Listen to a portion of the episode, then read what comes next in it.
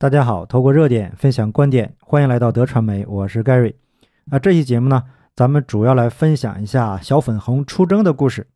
小粉红呢，呃，经常是这种无脑的表现呢，经常会给大家带来很多乐趣。那这一次因为东京奥运会呢，小粉红的玻璃心呐又是碎了一地，于是啊，他们就开始出征，结果又摆乌龙了。到底是怎么回事呢？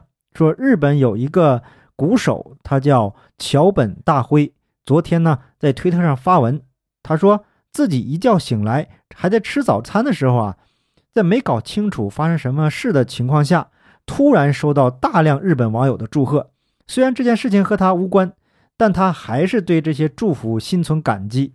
不过呀，之后呢，这位鼓手桥本大辉又在推特上贴文，表示了祝贺之外，他也收到了一些奇怪的讯息。因此啊，就呼吁大家，如果看到收到奇怪的文字，请一定要好好保护自己。这是到底是怎么回事呢？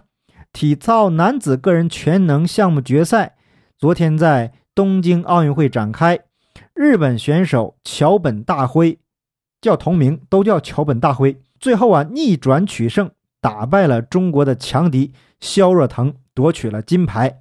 结果呢，这个中国的五毛啊又输不起了，不仅是怒骂裁判不公。还出征了桥本大辉的 IG 这个 Instagram，连带呀就波及到了这位同名同姓的呃乐团鼓手。我们知道啊，过去这个五毛出征是寸草不生啊。平时呢，这个中共呢经常喜欢用这个奥运会来夺得多少金牌来做政治宣传。那很多五毛粉红呢也因此是心情澎湃啊。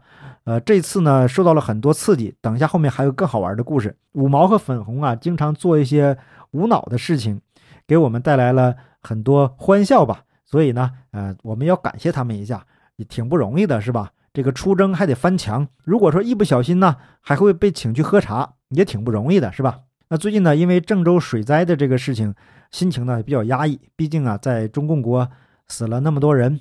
呃，因为中共的隐瞒，或者因因为中共的这个不作为，中共的官员这些愚蠢的行为吧，造成了那么多无辜的人因此而离世。所以过去的几期视频，我都在这个呃封面上用了黑色，以表达对这些不幸罹难的人士呃一种哀思吧。那毕竟呢，死者为大，呃，失去亲人呢，总是一件非常痛苦的事情。过去几期视频呢，我用了这个呃这些大陆传过来的这些视频，可是啊放进去呢，基本上就是黄标，没办法分享给大家。有朋友说啊，你这个视频用的这个词不达意，这什么呀？是没办法。实际上我那个视频早就做好了，最后我换了几次才成功的上传。只有用买的这个视频，现在才能就一次性通过，很快的就能过了这个审查。现在我自己出镜。他都会用很长时间来审查我这个视频合不合呃他们的要求，如果不合规格，给你个黄标，我再申诉，那一申诉几个小时就过去了，新闻成了旧闻，这个就没有意义了。所以啊，也请大家体谅，今后我也会尽量找一些比较好看的视频放在我的节目中，尽量呢能给大家带来呃这个比较好的感受吧。这个呀也是权宜之计。如果不是很急的新闻呢，我就自己出镜，用写稿子的方式跟大家分享。那如果是非常急的热点呢？我就用这种方式跟大家直接说。好，我们来说下一个好玩的事情。中共国的女足啊，在对阵荷兰的时候，结果惨败，这个小粉红们又崩溃了。那怎么回事呢？在荷兰队取得了绝对优势之后，这个他们的教练呢，就忍不住笑了起来。那个笑啊，在小粉红的眼里啊，就很扎心，因为呀，他又好，他又不好意思，然后又觉得太好笑了。如果再踢进两个呀，这个比分都快要赶上这个乒乓球了。呃，是比较搞笑的事儿。这个四年一度的盛世啊，这个本来是各国这个运动员呢表现的一个机会，结果中国女足呢是以二比八惨败。实际上啊，现在中国女足的排名并不弱，是第十五位。那输给了排名第八的巴西和第四名的荷兰呢，其实也还说得过去。但是呢，输给了排名第一百零四的赞比亚，就让小粉红也受不了了。所以啊，体坛周报就发了一个微博。说目前进行的奥运女足项目 F 组第三轮，中国女足以二比八落后荷兰女足。镜头就给到了荷兰女足主帅，这个 看到他在替补席啊捂着脸笑，所以这个太扎心了。那小粉红很崩溃。其实啊，也有清醒的人。一位叫时间飞贼的这个网友，他就留言说：“该笑，要我我也笑。”这么偷着笑已经很有素质了。白夜行走的我说，捂着嘴笑很给面子。这个另外一网友说，银城武，银城武啊，他都不好意思了，所以才不庆祝。想笑呢还捂着嘴，考虑到国际关系，已经很给面子了。所以通过这些留言呢，我们也看到了，在中国也有很多人是清醒的，只不过呀，他们的声音没有办法发出来，也不敢发出来。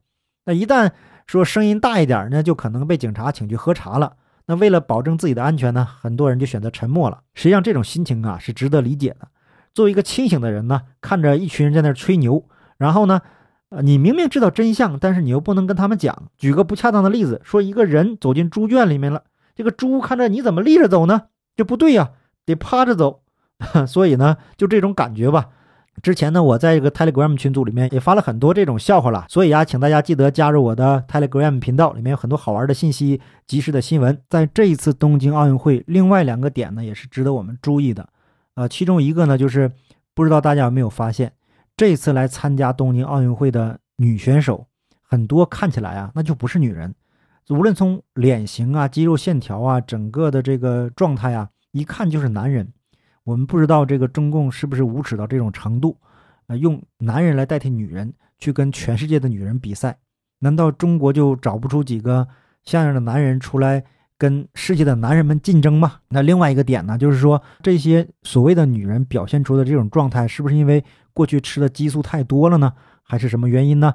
如果有比较了解的朋友啊，请在下面留言。那另外一个点呢，就是这一次的中共国运动员的成绩非常的差，那这个原因呢，可能就是这一次。东京奥运会的药检它比较严格，所以就不给他们吃药的机会了。那中共国的运动员很多都是吃药啊，呃，不吃药他们根本就出不了成绩。吃药这个事儿呢，对运动员来说伤害是非常的大的。很多运动员退役以后啊，身体呢都非常的差。很多人我们看到坐轮椅的，还有卖金牌的，那能在退役以后还风光无限的是凤毛麟角啊。这些人得非常会拍中共国的马屁。那比如就是。乒乓球那位运动员了，这里呢咱也就不说是谁了。笑起来嘴特别大，个特别小，也是打乒乓球那位。这次东京奥运会啊，给人非常乏味的一种感觉，实际上没有什么可说的。那有了中共这些运动员，还有小粉红五毛，为这个东京奥运会增添了很多喜剧的色彩。呃，台湾网友啊也很给力，将中华民国，包括了台湾，包括了香港，包括了这个大陆。加在一起，现在金牌的总数排名世界第一。不知道小粉红和五毛们看到了这个信息，是不是又要崩溃了？这个玻璃心呐，又要碎一地。这期节目呢，就不多说了，跟大家简单的聊一聊，同时啊，也测试一下，看看 YouTube 这个机制，用这种方式呢，看可不可以更容易的通过 YouTube 的审查。那好，感谢大家的点赞、订阅、留言、分享，我们下期节目见，拜拜。